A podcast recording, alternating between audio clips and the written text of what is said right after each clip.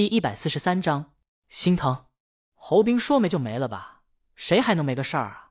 就是外卖平台老板的小姨子，每个月还他娘有七天假能休息呢。这些黑心的干他们比那什么小姨子还狠。景叔扯了扯嘴角，侯斌知道他这是在笑，可苦丫的他笑都扭曲了。景叔刚要骑车走，侯斌喊住他，告诉他晚上在地铁那儿有演出，没事儿带着孩子去看看。好嘞。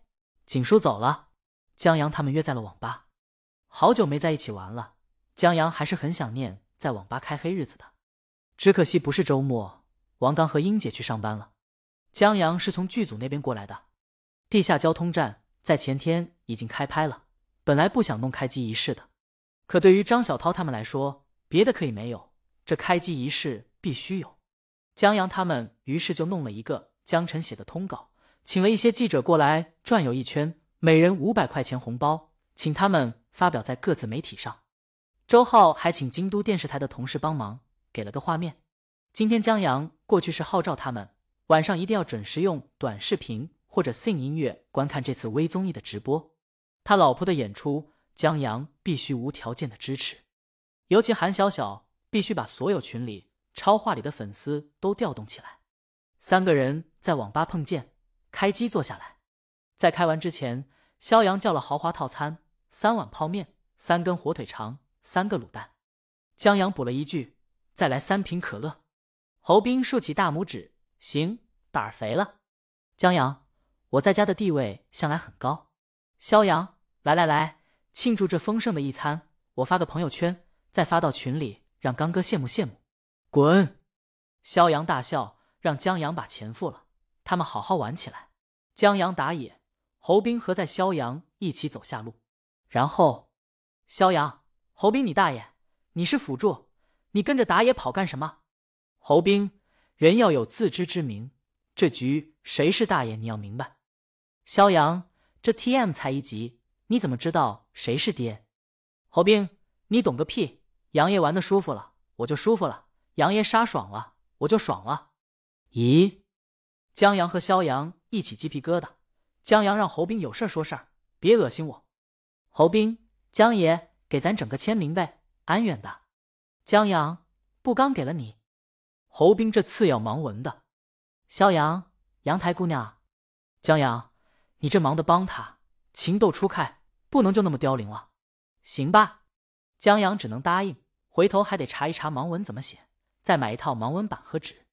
他们这一局。还真赢了，不是他们厉害，也不是他们队友厉害，是对面不知道为啥吵起来了。肖阳觉得这一盘游戏告诉我们，团结才是力量。不一会儿，李青宁打来电话查岗，他的团队已经到地铁站附近了，现在正在调试设备。至于台子，在场地中间有一块稍微高出两边的长台阶，本意是把空地区分开两块，正好能用。江阳惊诧：这么早？嗯，要忙的挺多的。你玩吧，记得吃点东西。江阳，我待会儿给你带点吃的吧。得到九点多呢。李青宁说不用了，车上有吃的。宁姐挂了电话。等江阳他们出来时，已经八点多了。江阳舒展一下身子骨，没意思啊。侯斌，是啊。肖阳，废话，就赢了那一把。他们晃晃悠悠的去了地铁站。地铁外的路旁有很多摆地摊卖东西，贴手机膜。卖小吃的，什么臭豆腐、烤面筋、烤冷面、烤猪肉肠，人间烟火在麻木的人群中升腾。以前江阳劳累一天后，带着宁姐，最喜欢的就是跟几个朋友坐在这片烟火气中，喝一口酒，聊几句天，这是生活中最出彩，不，第二出彩的事儿了。他们在一个摊子边坐下，要了点吃的。侯斌以他这么长时间的外卖员身份保证，这家干净。他跟老板熟，除了在父亲节后面以外，这一天是很平常的一天。夏天的八点多，天边的云彩还有一丝丝光影，衬托着天地辽阔。地铁上熙熙攘攘，人潮拥挤。现在是金河地铁站最忙的时候，一趟地铁过来，人流一涌而下。这时候要进地铁站，就跟要在洪水里逆水行舟一样，一不小心就淹没了。金河地铁站在北六环了。江阳他们所在的摆地摊的这片空地很长，有两个足球场那么长。可在早上排队的时候，两队并列，能从这头排到那头。侯斌觉得两队要变成一队，从家门口开始就能排队，有些夸张，但也就稍微有一丢丢的夸张而已。幸好现在是下班时间，下了地铁的人，坐公交的坐公交，走路的走路，骑单车的骑单车，就像河入大海。他们都很累了，累得不想多看旁边一眼。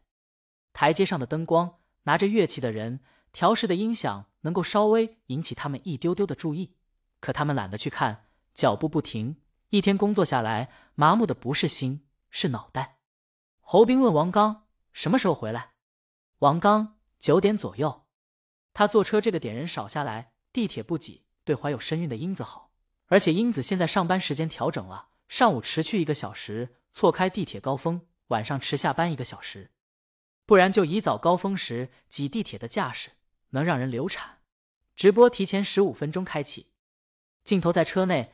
让地铁下来的路人还不知道那台阶上就是待会儿直播的焦点。王一诺客串主持人，以前有在这样的场地演出过吗？